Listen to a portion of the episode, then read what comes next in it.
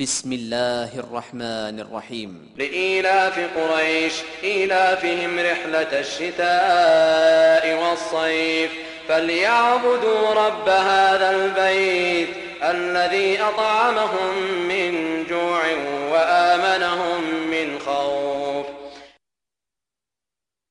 Im Namen Allahs, des Al-Abamas, des Barmherzigen, für die Vereinigung der Quraysh, ihre Vereinigung während der Reise des Winters und des Sommers, so sollen sie dem Herrn dieses Hauses dienen, der ihnen Speise nach ihrem Hunger gegeben und ihnen Sicherheit nach ihrer Furcht gewährt hat.